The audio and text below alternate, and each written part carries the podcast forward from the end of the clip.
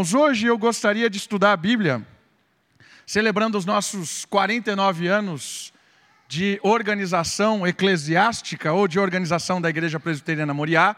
Eu queria hoje olhar uma questão muito importante na caminhada de uma igreja. E uma questão muito importante na caminhada de uma igreja é sempre ajustar o foco. Então a temática de hoje é ajustando o foco, colocando o, o nosso o nosso grau, a nossa lente na direção correta, ok? Porque a gente pode olhar para o passado e ficar sempre dependendo do passado, sempre ah, saudosando, ou saudosista do passado, né? Ah, naquela época, naquela época. Isso também é algo meio ruim.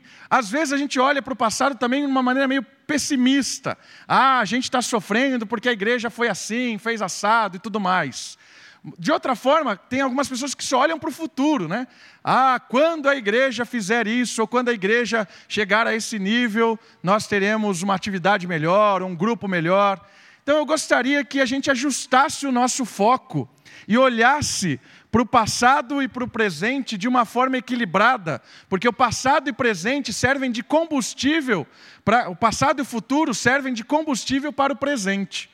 Quando a gente olha para o passado de uma maneira correta, corrigindo os erros, se alegrando com os acertos, e a gente olha para o futuro como uma forma de planejar, de sonhar, de almejar, de depender de Deus, a gente tem combustível para caminhar de uma maneira correta. E eu gostaria hoje de ajustar a nossa lente como uma igreja equilibrada, que olha para o passado, olha para o futuro e vive o presente de uma forma, de uma fé prática, de uma fé que partilha do Evangelho. Ok? Então eu gostaria na sequência do livro de Hebreus, olhar os próximos dois versículos. Hebreus, capítulo 12, versículo 1 e 2. Abra a sua Bíblia, por, por favor, na carta aos Hebreus, capítulo 12, sequência da nossa leitura de hoje, verso 1 e 2. Ajustando o nosso foco.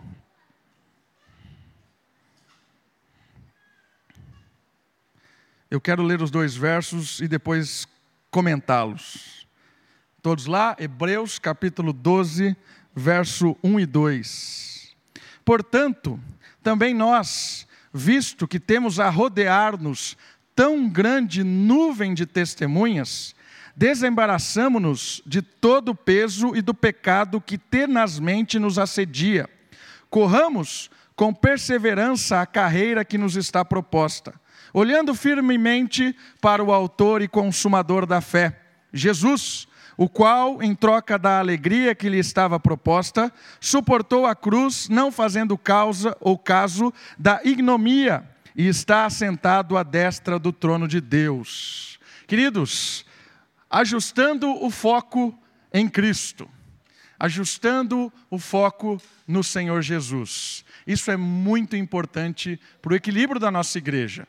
Uma coisa que eu acho que é perigosa, às vezes, quando a gente está numa comunidade cristã, às vezes a gente se isola e a gente não participa da comunidade. Esse é um extremo perigoso. Pessoas que só estão ali, mas não participam, não estão contribuindo para que aquela comunidade seja viva naquele lugar onde ela está inserido. E o outro extremo também é quando nós temos pessoas que acham que só elas trabalham. Isso também é perigoso. E na igreja também tem gente assim, que acha que ela, que se não fosse ela na igreja, o trabalho que ela faz é muito importante, e ela olha para a igreja e fala assim: ah, ninguém faz nada aqui, só o meu trabalho é interessante, é importante. Se não fosse eu nessa igreja. Então são extremos perigosos. Eu queria que a gente ajustasse o nosso foco em Cristo. Porque quando a gente olha para as pessoas, a gente não consegue caminhar direito. E eu gostaria de ajustar o foco com os conselhos do autor de Hebreus. E o primeiro conselho que ele dá, e vocês sabem, né, porque essa é a única igreja no Brasil que sabe o autor de Hebreus, que é Paulo, com certeza. ok? E Paulo diz o seguinte: portanto, também nós visto, é, nós, visto que temos a rodear-nos tão grande nuvem de testemunhas. Então, o primeiro conselho importante do autor de, dos Hebreus é que, para a gente ajustar o nosso foco, nós temos uma nuvem de testemunhas. O que isso quer dizer? Nuvem de testemunhas é uma expressão idiomática, do idioma, uma expressão que quer dizer um tamanho gigantesco de pessoas que vivem a fé de uma maneira a ser imitada. Isso é muito legal porque nós lemos o texto de Hebreus capítulo 11 e ele cita um monte de personagens bíblicos dignos de imitação.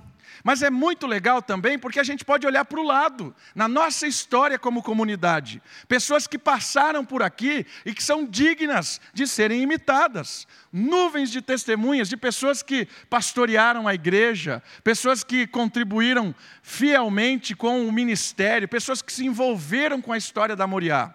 Nós temos nuvem de testemunha. Testemunhas são aquelas que viram vivenciaram e agora contam a experiência que tiveram diante de um acontecimento. Neste caso, são elas que nos encorajam a seguir em frente em nossa caminhada. É muito legal olhar aquele texto que a gente leu, de Hebreus 11, versículo 4. Eu quero que você volte um pouquinho e perceba o que o versículo 4 de Hebreus 11 diz do testemunho de Abel. Olha só, o final do versículo 4 de Hebreus 11. Por meio dela, também mesmo depois da morte, ainda? Ainda o que, igreja? Fala!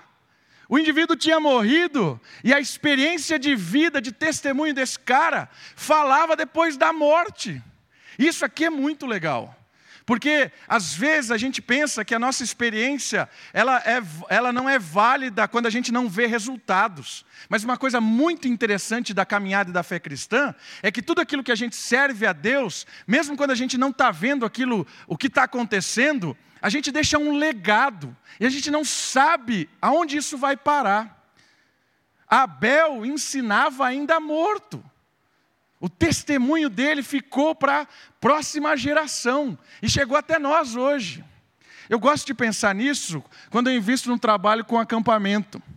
Às vezes você está trabalhando com a criança lá no acampamento, você fala com ela, trabalha durante uma semana com ela e você chega no final da semana e você acha que ela não entendeu nada. Né? Poxa, perdi meu tempo aqui uma semana. Queridos, depois de um tempo, você vê aquela criança crescer, depois você pode nem, eh, eh, nem ver nunca mais ela, de repente ela aparece na sua frente e fala assim: Um dia eu fui no ABA. O cara tem 20 anos nas costas. Fui no ABA. E aquele dia mudou a minha vida. Irmãos, isso é fantástico. Você não, não vê, talvez, a história. A gente não tem ideia do que a gente investe hoje na vida das pessoas, onde isso vai parar. O nosso testemunho serve de motivação para as pessoas. É legal ver, por exemplo, hoje quem é o reitor do Seminário Bíblico Palavra da Vida. O nome dele é Elder Cardim. Elder Cardim. Sabe onde ele conheceu a Cristo? No Aba. No Aba. Era uma criança que às vezes eu olhava para ela e falava, não sabe nada, não entendi nada de nada. Hoje o cara é reitor do Seminário Bíblico Palavra da Vida. Ele é o escritor da Vida Nova. O cara se converteu no acampamento Aba. Por isso vale a pena, irmãos servir a Cristo, ter uma visão equilibrada, de que mesmo quando ah, parece que ninguém está vendo, parece que ninguém está testemunhando aquilo que você tem feito dentro da igreja, mas quando você ajusta o foco e entende que você está servindo a Deus, e quando você é instrumento de Deus na vida das pessoas, você não sabe onde isso vai parar. Você não sabe. Eu acho que eu já contei essa história para vocês do Leandro. O Leandro é um cara que eu conheci na praia, porque meu pai sempre a gente tirava férias no mesmo lugar lá na, em Santos. Então, julho, sempre julho a gente estava lá. E o Leandro era um rapaz que a gente cresceu junto, porque ele morava lá onde a gente ia, e toda vez que a gente passava as férias lá, eu via o Leandro. E eu testemunhava de Cristo para ele várias vezes. Eu tinha uns 15, 16 anos. Antes disso até, 10, de 10 a 15 anos eu cresci lá. E o Leandro parece que nunca deu bola. E eu acho que eu contei isso para vocês. Recentemente eu recebi uma mensagem no Facebook do Leandro, contando que ele hoje era músico lá na igreja presbiteriana, lá no interior do, de Pernambuco. Lá no interior do, do de, de Pernambuco. E ele falando assim: Davi, eu não dava nada aquilo que você falava, mas um dia, quando Cristo parece que tocou o meu coração. Eu lembrei de tudo aquelas vezes que a gente caminhou, que você conversou comigo, que a gente passava a noite trocando ideia. Irmãos, isso é fantástico. Né? Eu gosto de falar isso é fantástico, porque é mesmo. testemunho, às vezes volta e você, Deus, Deus te dá a oportunidade de, de ver coisas maravilhosas. Então, o testemunho serve para impactar a vida das pessoas e serve também como motivação. Você olhando as pessoas, tendo experiências. E eu queria desafiar você que talvez ainda nunca teve uma experiência de, de levar alguém a Cristo, a experiência de discipular uma pessoa. Tenta se envolver com isso esse ano, tenta uh, investir na vida de alguém, porque o testemunho que você deixa para as pessoas, isso marca, isso transforma a vida das pessoas. E Paulo está dando uma dica: uma, uma igreja focada, ela é uma igreja que olha os testemunhos e deixa testemunhos, uma nuvem de testemunhos. E aí tem uma outra segunda dica muito importante, que está em seguida do texto, depois da vírgula dos testemunhas. Desembaraçando-nos de todo peso e pecado que tenazmente nos assedia. Olha só o segundo conselho do apóstolo Paulo para uma igreja focada, para pessoas focadas que querem continuar por mais 49 anos servindo a Deus é o desembaraçando-nos. Olha só, em nossa vida muitas coisas têm o poder de nos embaraçar, nos prender ao ponto de nos deixar estagnados. O conselho do autor é que precisamos constantemente nos desembaraçar para seguirmos focados. Queridos, e aqui ele menciona duas coisas interessantes. Precisamos nos desembaraçar, sair desse embranhado de coisas, mas ele cita duas coisas interessantes. Desembaraçando de todo o peso, é a primeira questão. Por que ele usa essa figura?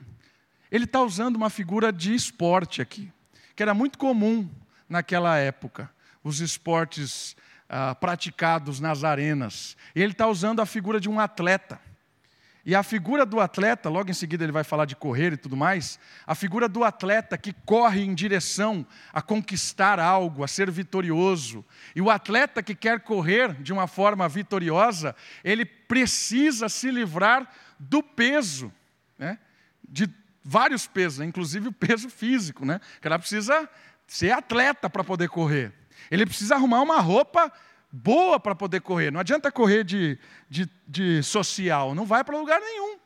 Então a figura que Paulo está usando aqui, ele está falando o seguinte: nós precisamos nos, para correr a carreira, para ser um bom testemunha, você precisa se livrar do peso que atrapalha na corrida. E a ideia é você tirando as coisas que muitas vezes nos deixa lento na caminhada cristã. E essa figura é muito importante, essa questão do peso, porque muitas das coisas que são pesadas na nossa vida cristã e na nossa caminhada cristã não são pecado logo de cara. Você olha assim e fala assim: não, isso não é pecado. Por isso que ele separa pecado e peso aí no texto. Porque algumas coisas são legítimas. Mas essas coisas se tornam pesadas. Você está correndo, mas você está tão envolvido com aquela coisa que você entrou e faz parte, que você está quase parando. Mas no começo não era pecado, mas aquilo está te enrolando. Queridos, não tem como correr a carreira cristã dominado por pesos deste mundo. E aqui você pode colocar imensa, uma imensidão de coisas. Coisas que são legítimas. Pode pensar aí, trabalho. Às vezes tem pessoas que vivem para o trabalho, estudo. A pessoa abandona a fé cristã de forma completamente absurda com relação ao estudo. Né? Começa a estudar, não vai mais na igreja, não lê mais a Bíblia, está focado porque precisa ser alguém na vida. Né? Isso é um peso. Às vezes é namoro, namorado. A pessoa começa a namorar, se isola do mundo. Isso é um peso para a caminhada cristã. Coisas legítimas. Às vezes é o entretenimento. Nossa, eu trabalhei a semana inteira, agora eu preciso de um descanso. Eu preciso, eu preciso. É claro que precisa. Mas às vezes o entretenimento e o descanso se tornam um peso. Queridos, você pode ver centenas de coisas que podem se tornar peso na nossa caminhada cristã. Centenas. Eu queria que você pensasse na sua prática, na sua caminhada cristã. O que talvez está sendo um peso para você hoje? O que talvez é um peso para você hoje? Eu posso tentar ficar pegando um monte, pescando um monte de exemplo, mas você tem que pensar. Será que tem alguma coisa hoje na sua vida, na sua caminhada, que é um peso? Que não te deixa cultuar a Deus, que não te deixa ter um tempo se envolver com as coisas da igreja? Ok? Não estou falando para você viver na igreja, não é isso.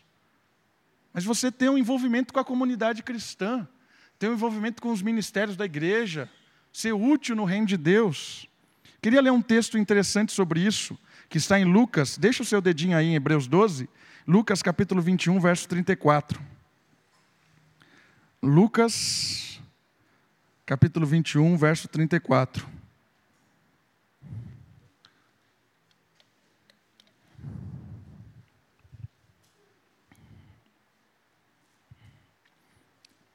É Jesus falando. Lucas 21, 34. Olha lá. Acautelai-vos por vós mesmos, para que nunca vos suceda que o vosso coração fique sobrecarregado com as consequências da orgia, da embriaguez e das preocupações deste mundo. E para aquele dia não venha sobre vós repentinamente como um laço. Olha o que ele está falando.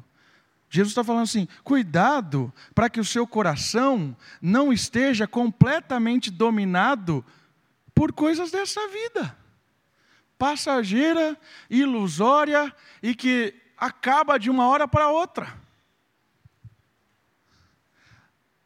Acaba de uma hora para outra. Para morrer basta estar tá vivo, né? precisa de mais nada. Para morrer basta estar vivo. Tem uma história de uma missionária que é interessante. Ela foi dar um presente para uma menina que era uma menina, uma criança que era terminal em câncer. Imagina essa situação, né? Então a missionária chegou lá e deu um presente para ela e tal. E ela estava com aquela cara meio sem graça, a missionária. Aí a criança disse para ela assim: Você está triste porque eu vou morrer? Aí a missionária olhou para ela assim e falou: É, né? Ela disse assim: Mas quem disse que você não vai morrer antes que eu? É verdade. Quem disse que você não vai morrer antes do que eu? Para morrer basta estar tá vivo. Às vezes a gente tem a ideia de que somos eternos. Quem vai morrer é quem está terminal de alguma coisa, quem está doente, quem está velhinho. Queridos, para morrer basta estar tá vivo. E isso foi uma lição tão grande dessa missionária que ela saiu dali impactada. Ela falou: é verdade. Né? É verdade. Queridos, invista a sua vida em coisas que são eternas. Sonhe com coisas eternas. E que no, na, na sua caminhada, no envolvimento com este mundo que nós temos, que todo o nosso envolvimento com o mundo seja para a glória de Deus, seja para a eternidade. Tenha essa consciência. O nosso trabalho é para a glória de Deus, nossa família é para a glória de Deus, o nosso entretenimento é para a glória de Deus. Aí você equilibra, você não transforma as coisas em ídolos, mas Deus é o mais importante, as outras coisas vêm em segundo lugar. Precisamos nos desembaraçar do peso para essa caminhada cristã. E o segundo ponto que ele fala, que é interessante e também é mais é mais comum também, né, nós ouvirmos, é a questão do pecado em si. É óbvio, né? O pecado nos aprisiona de uma forma de uma forma muito forte. O pecado chega ao ponto de nos amarrar a ele e, e a gente acha que está escondendo o pecado das pessoas, mas na verdade o pecado te prendeu a um ponto de não deslanche em nada. Não dá para correr. Por isso é importante a gente lembrar: o verdadeiro crente não é o que não peca, mas é o que vive se lavando do pecado. Saiba disso. Satanás nos acusa o tempo todo, falando assim: ó, oh, se os irmãos souberem que você faz isso, fala isso ou vive assim, ah, eles vão te expulsar da igreja. Querido, Satanás faz isso com a gente. Nosso coração é enganoso. faz com que a gente mascare o pecado para fingir. Irmãos, não mascare o pecado, confesse, abandone, liberte-se dele. Enquanto o pecado domina, a gente não consegue correr a caminhada cristã. E saiba de uma coisa: nós estamos aqui num lugar onde as pessoas estão para serem libertas do pecado. Estamos aqui para orar um pelo outro, chorar junto, caminhar junto, se libertar para seguir a Cristo. Uma igreja focada em Cristo, ela tira o peso e ela tira o pecado, constantemente. A igreja não é formada de, de pessoas completamente sem pecado, não é isso. A igreja é formada de pessoas que constantemente são, for, for, é, são formadas por Cristo, são lapidadas pelo Espírito. Essa é a característica da igreja. Ok? Um texto importante que é bem conhecido, que fala sobre isso, que é o de 1 João, capítulo 1, versículo 9. Quero ler para, os irmãos. Capítulo 1, versículo 9 de 1 João. Se confessarmos os nossos pecados, Ele é fiel e justo para nos perdoar os pecados e nos purificar de toda injustiça. Se dissermos que não temos pecado, mentimos. Né? Se dissermos que não temos cometido pecado, fazemos mentiroso e a Sua palavra não está em nós. Isso aqui é um chamado, não para o desespero, mas para o alívio. Quando a gente fala de pecado, não é para desesperar, é para alívio. Porque o Senhor Jesus perdoa os nossos pecados. O Senhor Jesus nos limpa, nos purifica de toda injustiça e nos faz correr verdadeiramente. Às vezes a gente tem a ideia de que a igreja ela fala do pecado como condenatória, né?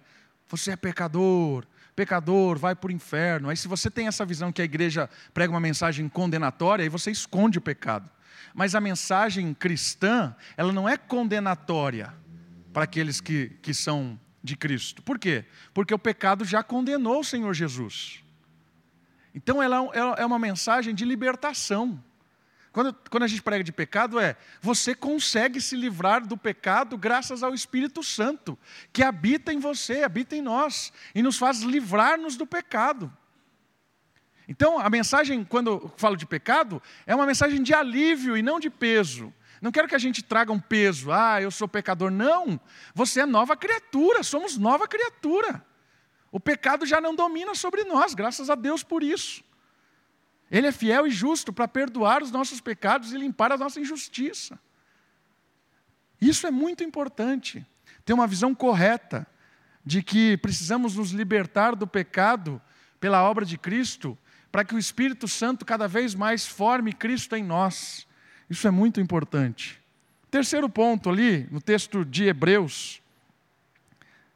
Terceiro conselho para ajustarmos o nosso foco em Cristo.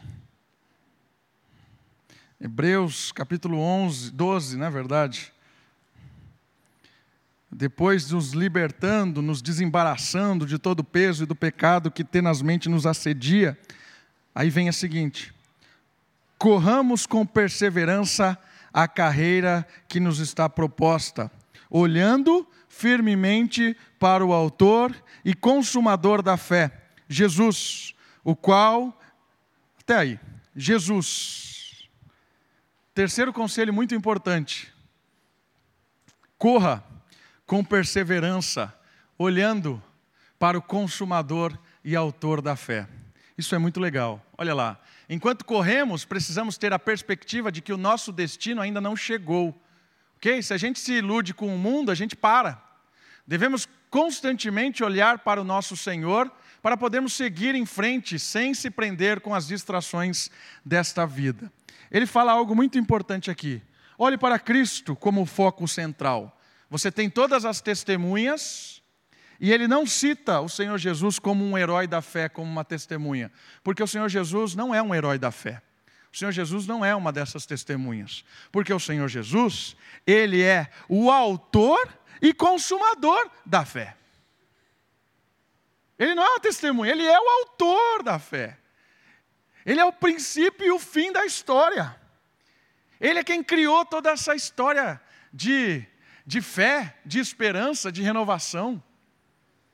O Senhor Jesus, Ele é muito maior. O Senhor Jesus é aquele que está à destra do Pai, que intercede por nós. O Senhor Jesus é aquele que caminha conosco durante a nossa caminhada. O Senhor Jesus é aquele que morreu e ressuscitou para nos dar vida eterna. O Senhor Jesus é aquele que começou a boa obra em nós, é Ele quem vai terminar. O Senhor Jesus deve ser a nossa esperança. O Senhor Jesus deve ser o nosso foco. O Senhor Jesus é o centro da igreja, é o centro da caminhada cristã. Se a gente perder o foco, se a gente não ajustar o foco no Senhor Jesus, a igreja vira ONG, a igreja vira clube, a igreja vira qualquer coisa, mas não é mais igreja. Se a nossa caminhada individual na fé perde o foco, ela vira religiosa, ela vira apenas um farisaísmo, ela vira apenas um ritualismo, ou ela vira apenas uma libertinagem total, um abandono completo. Por isso o foco tem que ser bem ajustado para o autor e consumador da fé, o Senhor Jesus. Saiba de uma coisa muito importante agora: o Senhor Jesus correu essa mesma corrida que estamos correndo. E ele não correu de uma maneira diferente, ele correu como um ser humano. O Senhor Jesus é o Verbo de Deus, a segunda pessoa da Trindade, encarnada. O Verbo se fez carne e habitou entre nós. O Senhor Jesus é humano, é um Deus humano. E ele aprendeu o que é sofrimento. O autor dos Hebreus diz isso. Ele sofre, ele sofreu, ele foi humilde, ele foi traído, ele é o supremo sacerdote, ele sabe o que é ser humano. Por isso que ele se compadece de nós, da nossa caminhada. Ele se compadece da nossa caminhada porque ele sabe o que é caminhar neste mundo. Não é um Deus distante, um Deus que é apenas desmoral, né, moralista, fica dizendo o que tem que fazer. O Senhor Jesus correu a caminhada cristã, passou a linha de chegada, conquistou a medalha de ouro e nos presenteou com ela. E para isso foi um alto preço, que é o próximo ponto que a gente vai falar. Mas saiba de uma coisa: enquanto você corre como indivíduo, corra olhando para Cristo. Se alegre em Cristo, se motive no Senhor Jesus. Lembre dele como o autor e consumador da fé. Lembre-se do Senhor. E como igreja, a gente precisa caminhar olhando para o Senhor Jesus. Quando a gente começa a olhar para as pessoas, a gente acha que nós estamos trabalhando sozinho às vezes, né? Quando a gente começa a olhar para as pessoas, a gente às vezes acha que ninguém faz nada, ou ao contrário, né?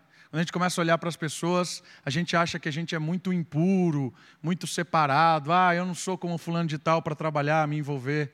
Queridos, como igreja, nós precisamos olhar para Cristo. Como indivíduo, nós precisamos olhar para Cristo. Ele é o autor e consumador da nossa fé. E o último ponto, o último conselho que está aí. Versículo 12.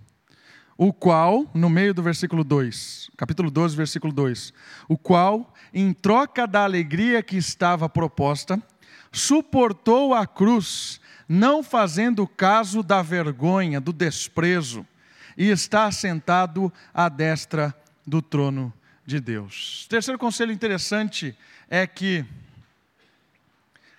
ele conquistou a alegria para nós. Olha só, o alto preço da cruz nos trouxe para perto do Pai. Esta obra maravilhosa nos alegra e também alegra ao próprio Cristo que se fez humano para que pudéssemos novamente nos aproximar de Deus. O que esse, texto, o que esse versículo está dizendo?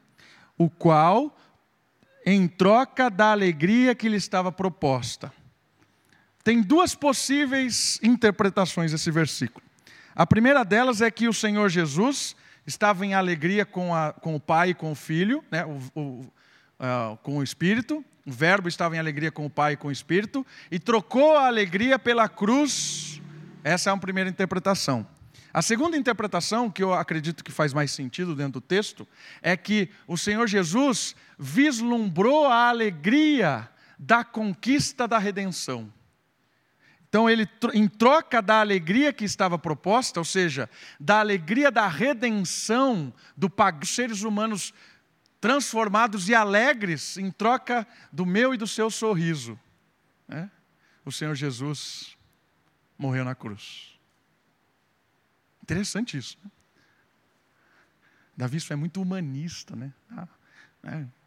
O Senhor Jesus. Irmãos, Deus amou o mundo de uma maneira que deu seu filho pelo mundo. Isso é, é. Às vezes a gente tem uma tendência de que, não, Deus, queridos, o amor de Deus é inexplicável. É inexplicável. Eu fico pensando, eu fico pensando se eu daria a Sofia para salvar alguém. Não precisa nem ser bandido, não precisa nem ser ladrão, não precisa, não. Você daria a Sofia? Não daria a Sofia para salvar ninguém. ninguém. Ah, a humanidade precisa do sangue da Sofia. Eu pegava ela no colo e saía correndo. Vai me matar, eu não vou dar nem. Mas você não é crente? Sou, mas eu sou o pai da Sofia vou correr com ela. Irmãos, entende isso? O amor de Cristo, vendo a alegria da redenção, a alegria proposta com a redenção do ser humano. Ele nos amou e nos amou até o fim, o apóstolo João diz. Amou até o fim. E naquele dilema lá, Pai, afasta de mim esse cálice. Aquilo ali é legal demais de, de olhar aquele texto, sabe por quê? Porque o Senhor Jesus sabia qual era o preço da alegria. O Senhor sabia o que era o preço da alegria. Mas ele não tinha sentido ainda qual era o preço da alegria. Aí ele vai orar com os, com os seus apóstolos, com os discípulos lá. Aí ele chega lá, fala para os ficarem ali, eu vou ali orar sozinho. Aí naquele momento, o pai começa a revelar para ele o que era o preço da cruz. Aí naquele momento vem a angústia em Cristo. Naquele momento ele começa a suar sangue. Naquele momento ele volta desesperado para os discípulos e o que eles estão fazendo? Dormindo. Né? Olha que legal. Que discípulo legal. E ele volta angustiado, porque eu creio que o pai começou a revelar para ele o que era o cálice que ele ia beber. E o cálice ali é a ira de Deus derramada sobre ele. E ele volta de novo e os discípulos dormindo de novo. E o mais legal desse texto é que o Senhor Jesus não bate neles. O Senhor Jesus fala, vê uma maneira positiva, incentiva-os a, a, a desenvolver a fé deles. Aquele momento era o momento de desistir mesmo. Pensa bem, você começa a sentir o que é a cruz, lá na, na angústia, aí você volta, o ser humano que você vai morrer por ele está ali dormindo. É? Imagina isso. Eu vou morrer por esse traste, que nem orar ele consegue. Cara, que eu fico pensando, Jesus é. Não sei o que falar de Jesus, porque não dá para explicar como, como ele faz isso. Alô? Planeta Terra. Não dá para explicar. Não dá. Não dá para explicar como o Senhor Jesus faz isso. É? Morreu por pessoas completamente alheia a eles, a quem? A eles, inimigo dele. E Jesus morreu por nós, irmãos. É muito amor, a alegria conquistada. Isso é um foco que a gente tem que ter o tempo todo.